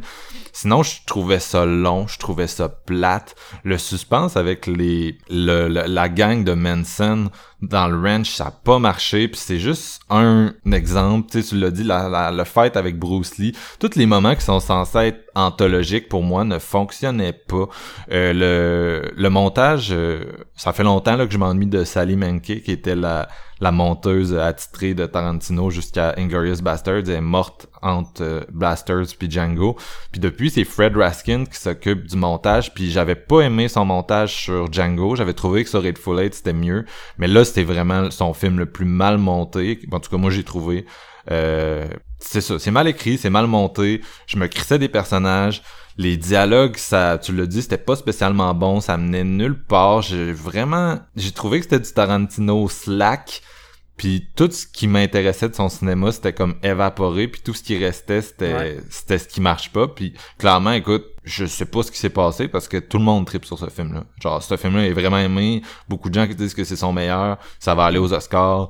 Euh, c'est endossé par l'industrie, quoique l'industrie adore les films sur elle-même. oui, c'est ça. L'industrie est très narcissique.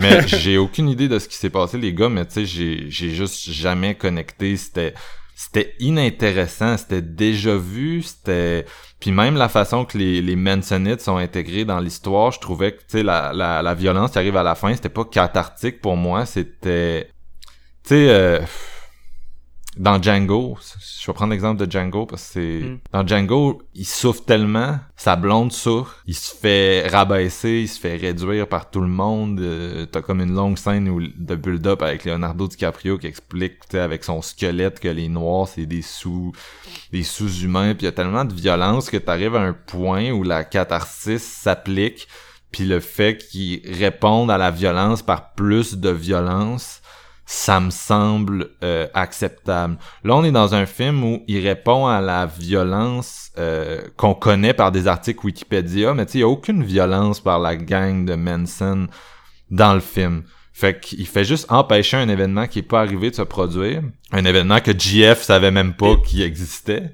Qu'est-ce que t'as dit? Même l'ajustement de, de Brad Pitt, tu sais, il fait pas juste leur casser à la gueule, c'est vraiment comme il est massacre, tu sais, à un point extrême, comme si lui, il était au courant de l'histoire. Fait que rendu là, on n'est plus vraiment dans la logique du personnage, je trouve. Là, ça fait pas de sens. Non, c'est ça, c'est une espèce de vengeance méta, mais tu sais, il l'avait déjà fait dans, dans Bastards, la façon que la séquence était construite, que ça se passait dans un cinéma, puis elle- il faisait brûler les gens avec la pellicule, puis tu sais, c'était une espèce de commentaire méta sur le potentiel cathartique du cinéma.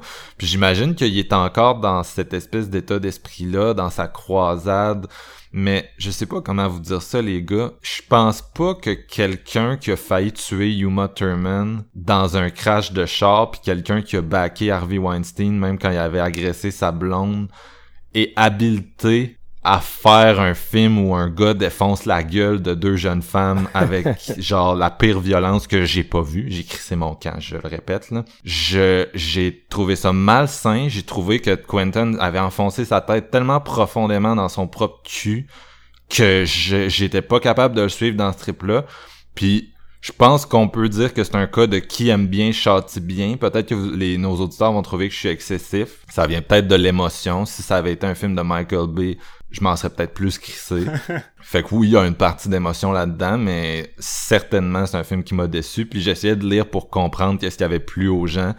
Puis encore maintenant, je comprends pas parce qu'il y a, il y a juste rien pour moi. Vra- C'est vraiment juste les, les sous-sous-sidekicks que je trouve qui sont comme intéressants dans le film. Tu sais, de, de ce que j'ai vu, globalement, que les gens tripent, c'est vraiment en termes d'immersion, de l'é- l'époque, puis le fun, Ouais. le fun de juste chiller avec les personnages. Puis, tu sais, en tant que tel, j'aime ça, ce genre de cinéma-là. Tu l'as mentionné tantôt, mais des tranches de vie à la Richard Linklater.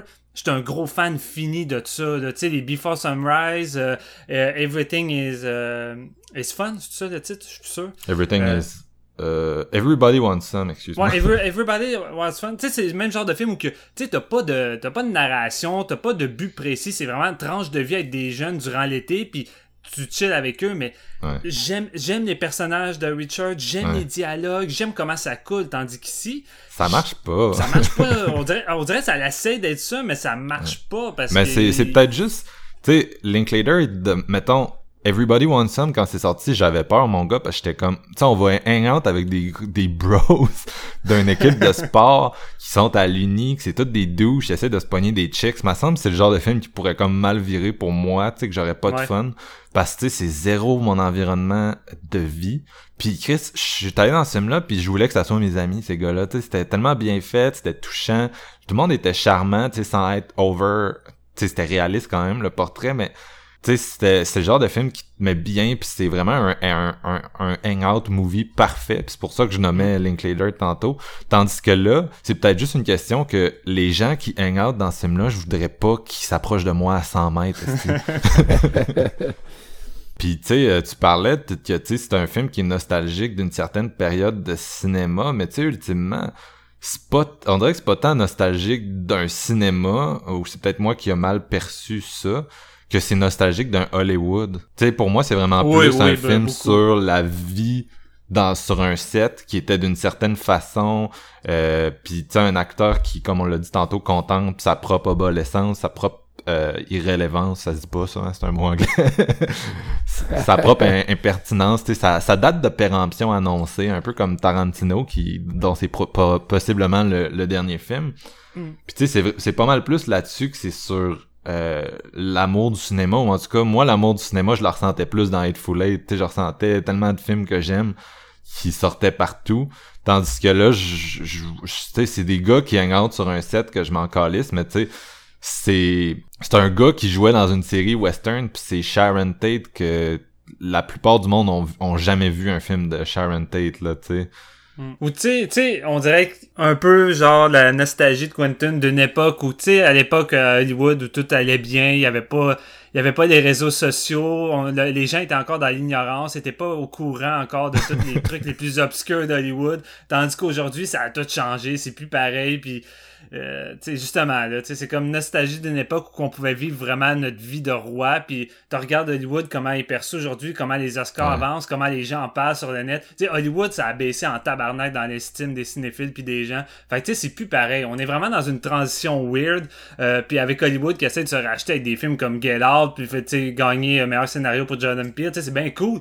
Euh, ou euh, Green, un film comme Green Boot, Green Boot qui essaie de, de parler de, de, de racisme, puis Hollywood qui donne le score à ça, en voulant dire, gars, vous voyez, là, on donne le score à un film sur le racisme, on essaie de se racheter euh, depuis le temps, mais ça marche pas, il y a de quoi de weird. Le mal est déjà fait. Le mal est déjà fait, puis l'espèce de côté malaisant que je vois avec les Oscars, je l'ai eu avec Once Upon a Time in Hollywood. Je, je trouve qu'on retrouve ce malaise-là avec un film qui tente de dire des propos qui n'ont pas lieu en ce moment, je trouve. Là. Mais ce qui est fucké aussi, c'est que là où euh, dans Django puis dans Inglorious, euh, ce sont des personnes oppressées qui détruisent des sources d'oppression. Tu sais, je veux dire, tu vis en Allemagne dans ces années-là, les nazis, c'est ton gouvernement, tu sais. Puis tu vis, t'es noir, tu vis aux États-Unis, tu sais, c'est comme... Tu vis dans une société esclavagiste puis raciste, t'as pas le choix, c'est ultra englobant, tu sais. Tandis que là, c'est un système qui se bat contre des parasites qui l'ont attaqué. Tu sais, c'est Hollywood, make Hollywood great again, des gros douches... Euh, désagréables qui battent des femmes hippies, tu sais, qui qui sont venues, tu sais, je comprends là qu'ils ont, ils ont tué du monde puis ils mettaient dans en prison ces femmes-là, mais de la façon que c'est fait dans le film, je vous rappelle qu'il y a aucune violence qui est commise par les hippies. Il y a les hippies, ils font juste être sur un ranch puis faire chier Brad Pitt parce qu'il profite de son vieux Chris d'ami qui était censé être joué par euh, Burt Reynolds by the way là, tantôt je parlais de ouais. du fait que c'était creepy que Burt Reynolds, euh, tu sais, il y avait sa cascadeuse qui s'est qui, est, qui est devenu paraplégique. Puis euh, il était censé être dans le film, mais il est mort avant, malheureusement. Euh, mm. Mais non, euh, écoute, c'est... Ça m'a semblé un film de vieux Chris, un vieux film de réac.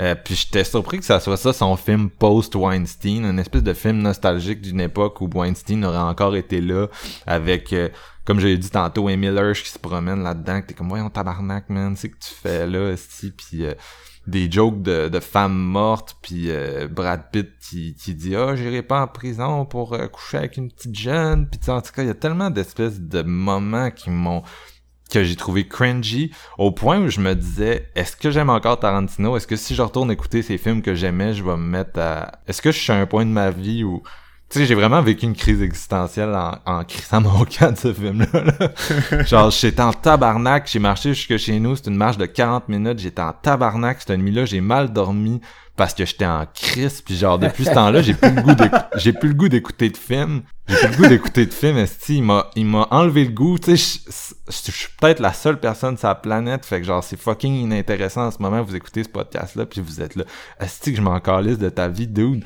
Parce que clairement, s'il y a juste moi qui a eu cet effet-là, mais Chris, ça l'aide d'amour au cinéma. C'est, on dirait que c'est une dague dans le cœur pour moi.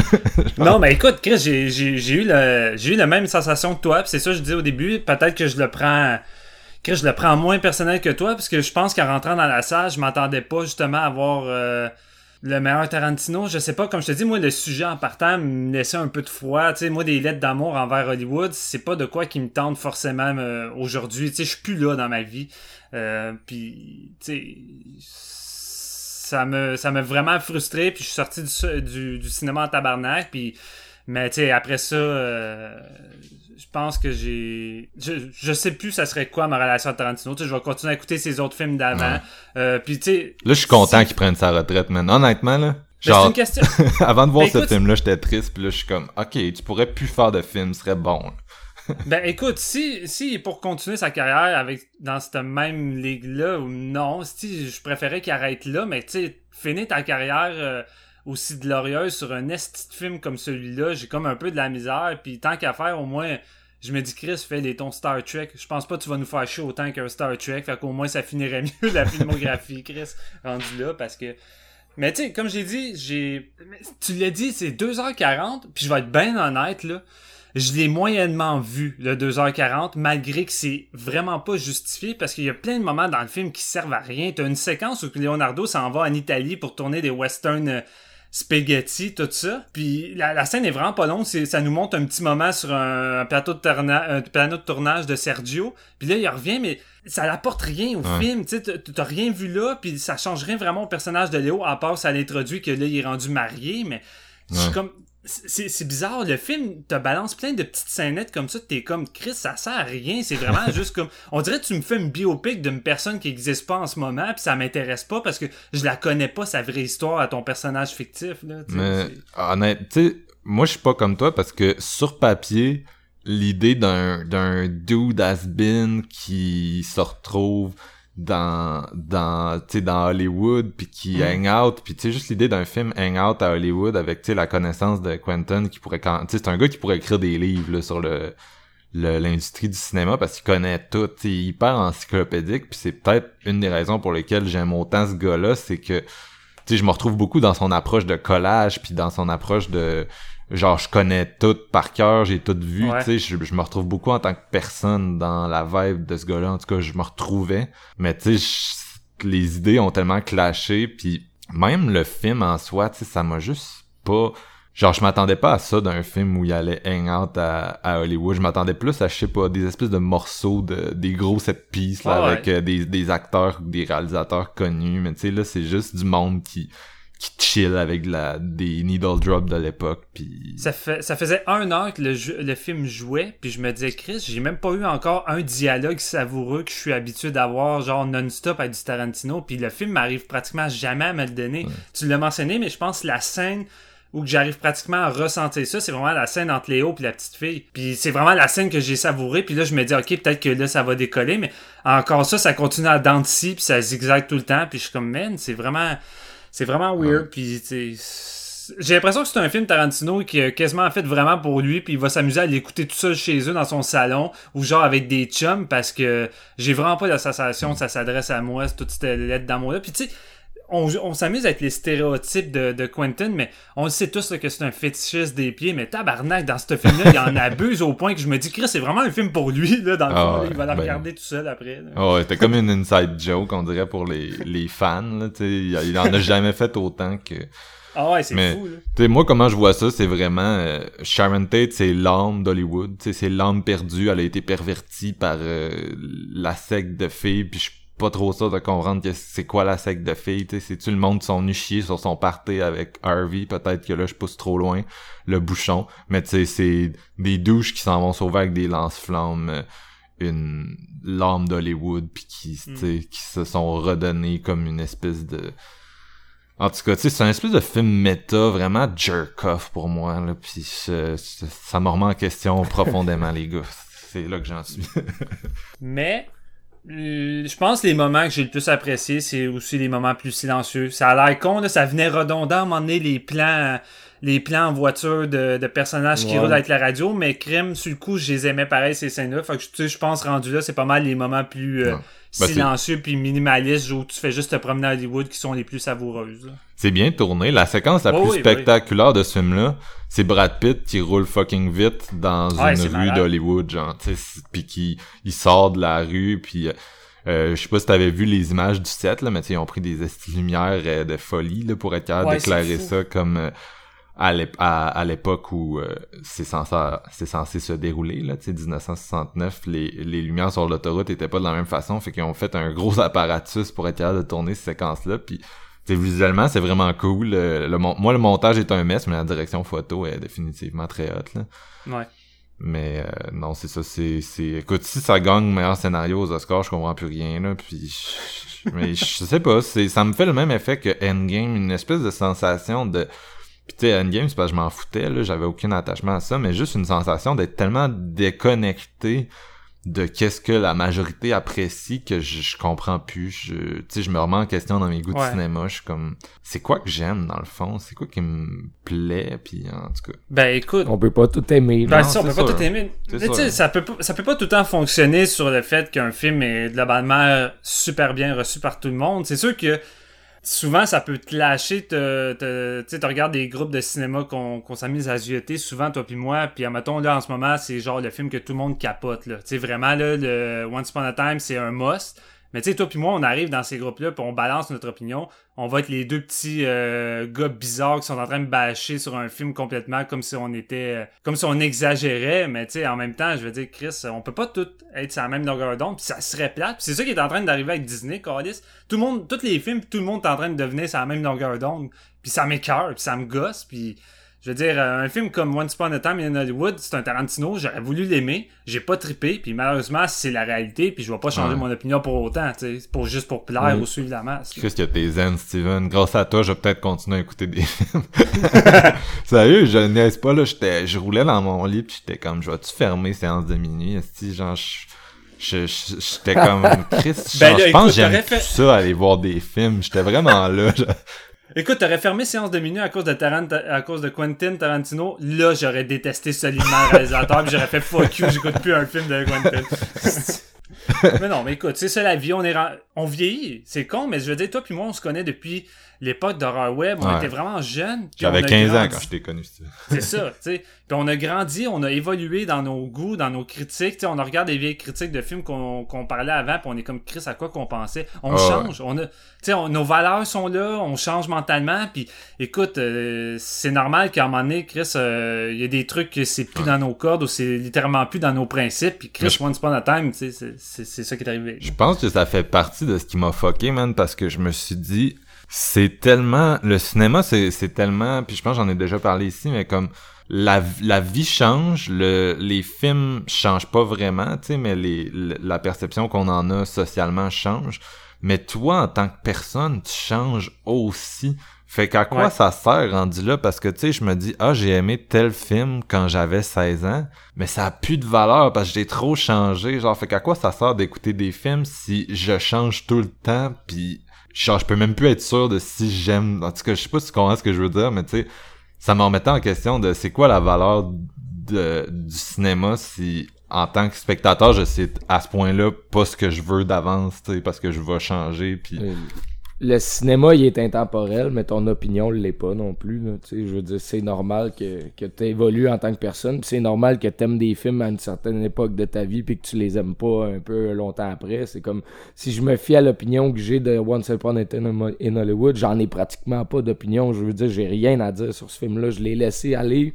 C'était bon. Puis la plupart des références puis de tout sur quoi que ça traite, mon niveau d'analyse, il peut pas être là. J'ai aucune crise d'idée de quoi que ça parlait pendant que ça s'est passé. Fait que je l'ai regardé comme un gars qui enjoy les images puis that's it. Mais je peux pas pousser mon raisonnement plus loin que ça parce que j'avais aucune idée de quoi ça traitait avant d'arriver. Il y a aussi qu'il y a un esti de gap entre toi aujourd'hui puis toi à 7 ans qui tripe sur des films ou que t'es un tu t'es un petit cul, t'es en train de, de, de grouiller, tu vas atteindre l'adolescence, le début de l'adulte. Fait que Titanic, t'es c'est encore bon, man. mais tu sais, t'es constamment en recherche de toi-même, mais je pense qu'à un moment donné, il y a un stade de ta vie, un âge que tu vas atteindre ou que tu vas être vraiment la personne que tu vas être jusqu'à ta mort, puis tes goûts vont être définis. Puis tu sais, je- je suis en train de rentrer dans cette catégorie-là. Je suis rendu un vieux Chris, malheureusement. Tu sais, je suis rendu à 32 ans, là. C'est quand même, tu sais, je suis rendu dans la trentaine, j'ai eu ma crise, mais j'ai l'impression que, en même temps, c'est une bonne chose parce que ça définit de plus en plus mes goûts en cinéma puis mes principes, puis j'ai l'impression que ça me définit de plus en plus en tant que personne. Fait que je crois que, tu sais, pour l'avenir, je vais vraiment être plus certain des films que je vais aimer jusqu'à ma mort maintenant, tandis que jeune, tu sais, il y a des films aujourd'hui là, que t'as vu jeune, que t'as pas revu, que t'as peur de revoir parce que tu dis Chris, j'ai le feeling que je vais détester ça, fait que t'as envie de garder ton souvenir Ouais. euh, d'enfant, mais tu sais, c'est un peu ça qui arrive en ce moment. là. Avec Hollywood, je le sentais en plus, j'avais peur de ce film-là. Genre, j'ai j'ai été, voir tous ces films le premier jour, mais celui-là, je- ça m'a pris du temps parce que j'avais peur. Je savais que, je sais pas pourquoi, mais il y avait comme une espèce de feeling que il va se passer de quoi avec celle-là là que ça ça, ça marchera pas. Puis euh, le sixième sens était était mais je pensais je pensais juste pas tu sais c'est peut-être un des films que j'ai le plus détesté. J'ai j'ai jamais sorti pendant un film j'ai jamais c'est vrai je suis vraiment étonné. Je je c'est une fierté pour moi d'avoir jamais crissé mon camp pendant un film. Puis j'ai toujours jugé le monde qui crissait leur camp pendant des films parce que ma philosophie c'était euh, surtout le monde qui s'en va vers la fin je suis comme donne-y sa chance, laisse le réalisateur dire tout ce qu'il a à dire, puis genre je pensais pas que quelqu'un pouvait venir me chercher émotionnellement au point de sacrer mon camp pendant un film parce que j'ai toujours eu le mindset de c'est juste un film. Genre c'est pas la mort, c'est juste un film. Tu serais resté jusqu'à la fin, la dernière séquence, je pense pour toi ça aurait été la cerise sur, sur le Sunday qui t'aurait qui t'aurait tué. Tu me l'as décrite tout à l'heure puis tu écoute. Moi, je tripais bien dans ce moment-là. ouais, ben c'est ça, ça, ça, vaut ton moment que t'as pu euh, l'adorer. Au moins, ça, c'est nice, là. tu sais, admettons, pas avoir connu l'histoire puis euh, connaître euh, qu'est-ce qui est réellement arrivé par rapport à tout ça, peut-être que j'aurais... Mais même là, ça devait être fuckant en esti. Pense-y, il savait même pas que c'était les Manson, fait qu'il savait pas qu'il allait tuer une femme enceinte. C'est juste du monde qui font une invasion de domicile. Ouais, puis Brad Pitt les massacre, man. Je sais pas quel feeling tu devais avoir, JF. Là, mais hey, je capotais, man. J'étais là, voyons donc, Esti, man. Il, il, est supposément, ouais, il, a, il a supposément tué sa femme. Il est fucking fort. Il a collé une rince à Bruce Lee. Puis après ça, le monde rentre chez eux, puis il le calisse une volée. Puis ben, il est tu littéralement. C'est même plus une volée rendu ben oui. là? Non, non, non, mais c'est ça. Puis après ça, t'as juste Léo qui écoute de la musique dans sa piscine. Il y a une fille qui arrive en criant, elle tombe dans la piscine, il va chercher le flamethrower, puis elle brûle. Puis après ça, il va chiller avec Sharon Tate qui tripe depuis le début parce qu'il veut être avec Roman Polanski sur un film. Je veux dire, moi, je trouvais ça drôle, puis j'avais aucune idée de l'histoire à la base. là. J'étais pas au courant, puis je trouvais ça badass.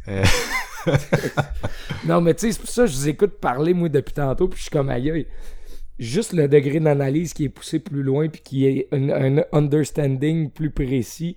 Je faisais juste fermer ma gueule, j'étais là, j'écoutais, puis j'étais là, ah ouais, ok, ouais. j'ai passé à côté du bateau en tabarnak. Je serais vraiment curieux de connaître le nombre de personnes qui étaient pas au courant de cette histoire-là puis faisaient juste ben euh, savourer la, la seule grosse scène d'action, entre guillemets, du film, puis le monde tripait, tu sais. Ben c'est je sais plus où j'ai lu ça mais il y avait quelqu'un qui écrivait on est comme euh, on est clairement comme le chien dans ce film là. ouais, j'ai vu ça aussi. On est comme le chien qui attend genre sa sa bouffe genre puis Brad Pitt il dit si tu te plains, t'auras pas ta bouffe, son espèce de bouffe de marde puis tu la fin c'est cette bouffe de marde là puis en plus il tue littéralement la fille avec la bouffe de marde là. Ouais, c'est vrai. Tu sais moi ma blonde pis sa chum de fille sont allés le voir puis tout puis je pense pas qu'ils je pense pas qu'ils sont au courant de l'histoire réelle mais ma blonde, elle me dit, le film, il commence quand, il y a une, quand Brad Pitt fume sa clope euh, au, euh, à l'acide, tu sais. Puis en même temps, là, je veux dire, il, il, il est dessus à main nue, mais genre, il est fucking défoncé sur l'acide, puis il, se pose la question,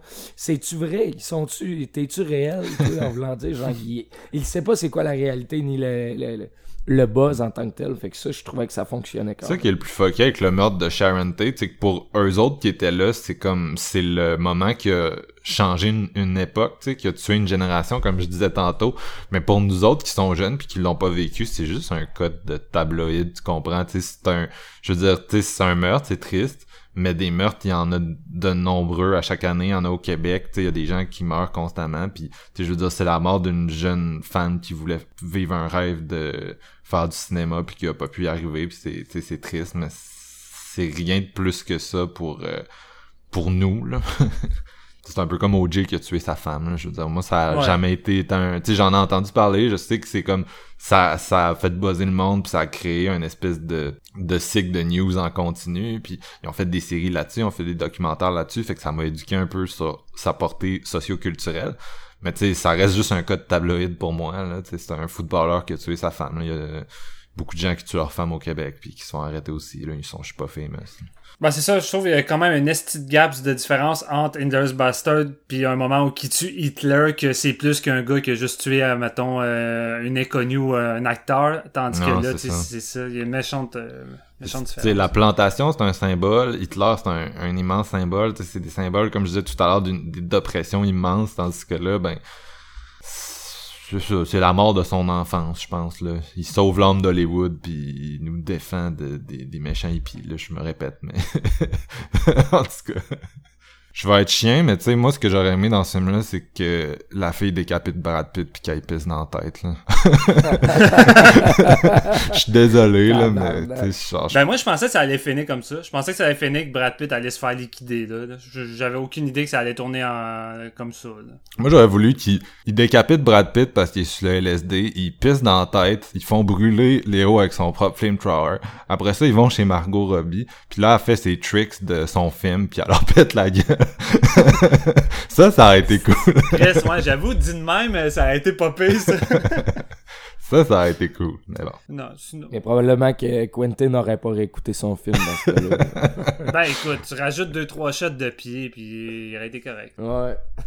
si, si. Puis tu sais, ça me fait rire parce que en ce moment que j'ai vu le, le, plus passer sur Internet, c'est vraiment la séquence de Bruce Lee. Là. Puis même auprès des artistes martiaux puis de tout le monde, j'ai vu cette séquence-là ouais. constamment. Puis je comprends, je comprends parfaitement. Elle est vraiment mauvaise. Elle est très controversée. La scène est vraiment mauvaise puis je le comprends parfaitement. Mais je trouve ça drôle pareil que la finale soit pas aussi controversée que la séquence avec Bruce Lee en ce moment, je trouve. C'est juste auprès d'un d'un petit groupe en ce moment que j'ai vu des gens avoir à peu près le même feeling que toi puis moi, Marc, mais... C'est pas juste des femmes, en fait. ouais, mais c'est ça. Sinon, tout le, tout le monde tripe sur la finale, tu sais. Que... Puis l'affaire avec Bruce Lee, je sais pas si t'avais lu, mais au début, tu sais, ils ont interrompu comme le fight, là, après deux rondes. Il y, en a un qui gagne la première, l'autre gagne la deuxième. Mais au début, il y avait une troisième ronde, puis Brad Pitt cassait la gueule à Bruce Lee, puis c'est Brad Pitt qui a dit à Quentin, je veux pas qu'on fasse ça. Ouais, je l'ai vu, ça. Ah ouais. tu sais, c'est... je regardais la personnification de, de Bruce Lee puis ça me rendait mal à l'aise un peu. J'étais là, il a l'air d'un esti de fendant cave, genre, puis c'est sûr qu'il était pas de même. Non, Bruce Lee c'était quelqu'un qui avait beaucoup d'assurance euh, avec lui-même, mais il avait une façon de voir les choses qui allait pas dans qui, qui, allait zéro dans le sens du personnage que tu vois dans Once Upon a Time, une espèce de douchebag qui se pense au-dessus de tout le monde puis qui veut juste péter la, la gueule à tout le monde. C'est comme what the fuck? C'est pas les, c'est zéro les principes de Bruce Lee à la base quand tu vas voir les interviews puis tout ce qu'il a fait. Tu sais, il y a des anecdotes sur le fait qu'il était coquille, fait que je pense qu'il y a un peu de réalité dans tout ça, mais effectivement c'est c'est caricatural, c'est pas très drôle. Surtout, ce qu'il faut considérer, c'est que Bruce Lee, à l'époque, à Hollywood, c'est pas mal le seul asiatique d'un film. Ouais, exact. C'est un gars qui a dû se battre pour sa place, tu sais, qui, puis on, on connaît pas ça, mais tu sais, c'est, genre, il a tout le temps dû se le faire en mettre d'en face, genre, puis le monde devait être super raciste avec lui, tu sais, puis ça, on, on, le saura jamais vraiment, mais, tu sais, c'est l'inverse du monde, tu sais, j'ai vu, justement, j'ai vu tellement de, de frustration pour cette scène-là, puis j'étais comme, oui, c'est de la merde, mais c'est comme pas ça qui m'a le plus ben, t'étais préparé, c'est ça qui arrive. Hein. Écoute, moi, je suis exténué, fait que j'ai pas mal fait le tour. Ouais, moi aussi. moi aussi, JF, t'as moins parlé, t'as-tu des trucs que tu souhaites ajouter? J'avais vraiment pas grand chose à dire sur ça. correct aussi. je trouvais que c'était très en surface. Mon... Écoute, je l'ai vu, puis je suis allé voir Maiden, puis on se retrouve, puis faut en parler. Puis je ouais, j'ai aimé ça. Je sais pas trop comment je me situe par rapport à, à ce Tarantino-là. Je pense que c'est un de ses moins bons. Mais j'ai aimé ça. Fait que, tu sais, je suis comme un petit peu euh, ambivalent, je sais pas. C'est bien correct. Mais j'ai aimé vous, vous entendre discuter là-dessus parce que j'étais là, j'ai tellement pas vu ça de même. ouais. Bon, ben les gars, euh, écoute, ça nous fait quand même revenir en force après Fantasia. C'est toujours le fun d'un épisode de même où euh, il y a de la controverse, il y a du, du, de la passion, tu sais, même si des fois c'est c'est plus plate quand la passion naît dans le négatif, mais ça en prend de temps en temps euh, pour qu'on puisse avoir des Alita où on fait tout euh, ouais, non, triper comme des enfants sur un, un petit film de, de James ben Cameron. Là, euh, tu t'en sortiras pas là. Pour un épisode comme celui-ci, ça va prendre des notes. Ouais. T'es-tu game de la dire? Moi, je l'ai vu passer ouais, sur Internet. Ouais, parce que j'ai l'impression que ta note va être...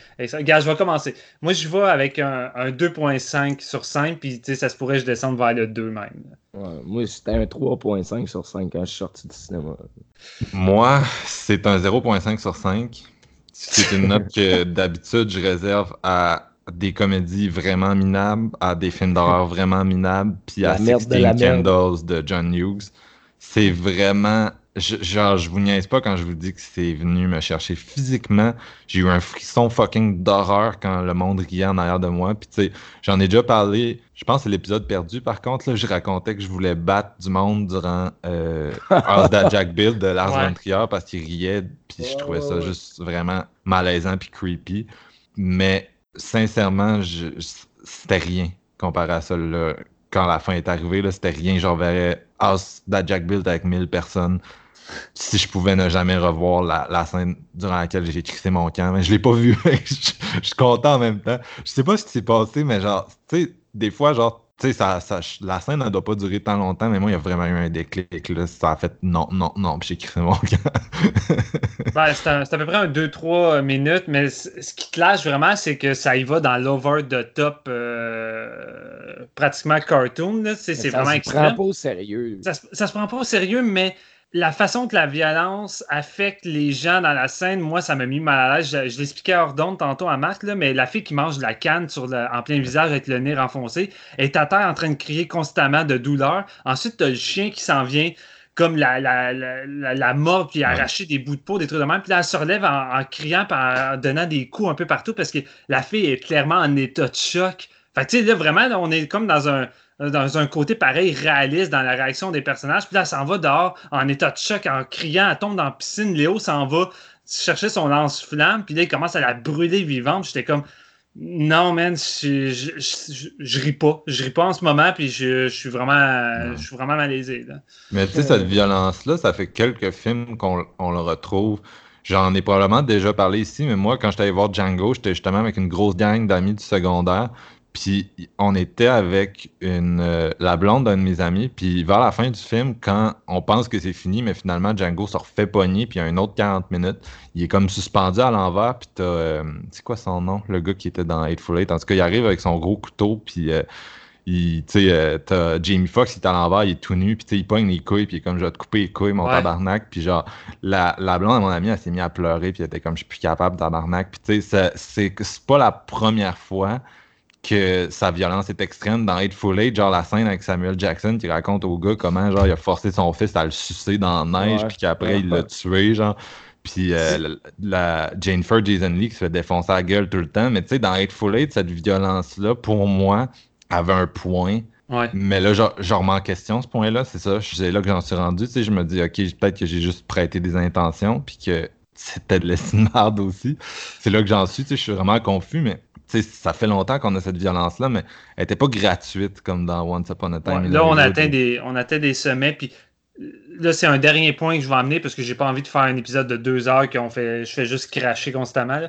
Mais dans une époque où qu'on a, qu'il y a clairement un problème aux États-Unis avec l'ère de Trump, euh, avec les armes à feu, les tueries, les espèces de auto-justice, entre guillemets, voir un film qui encourage autant l'auto-justice puis la vengeance de tuer des, des, des personnes comme ça. Tu sais, vraiment, comme vous voyez, comment c'est satisfaisant. Tu sais, en tant que tel, les gens sont supposés voir cette scène-là puis faire comme Ah, ça fait du bien, ils méritent juste ça, fait qu'on va toutes les péter. C'est comme ça va aller en compte de tout ce qui se passe en ce moment, puis ça fait juste encourager toutes les calices de propos de Trump à mes yeux, qui est comme euh, si quelqu'un fait de mal, pratiquement, c'est comme prends ton gun puis tu l'es, puis c'est comme tabarnak, on n'a pas besoin de ce message-là en ce moment, mais vraiment pas. Là. Non, c'est ça. C'est comme son premier film en plus qui est sorti durant la, présidence de, Trump, puis j'ai eu la même pensée que toi. Euh, je marchais, puis j'étais en tabarnak, puis j'étais comme, tu sais, c'est pas pour ça que j'ai crissé mon camp, j'étais comme, j'ai juste pas besoin, tu sais, genre, j'ai juste pas envie de voir des estis de...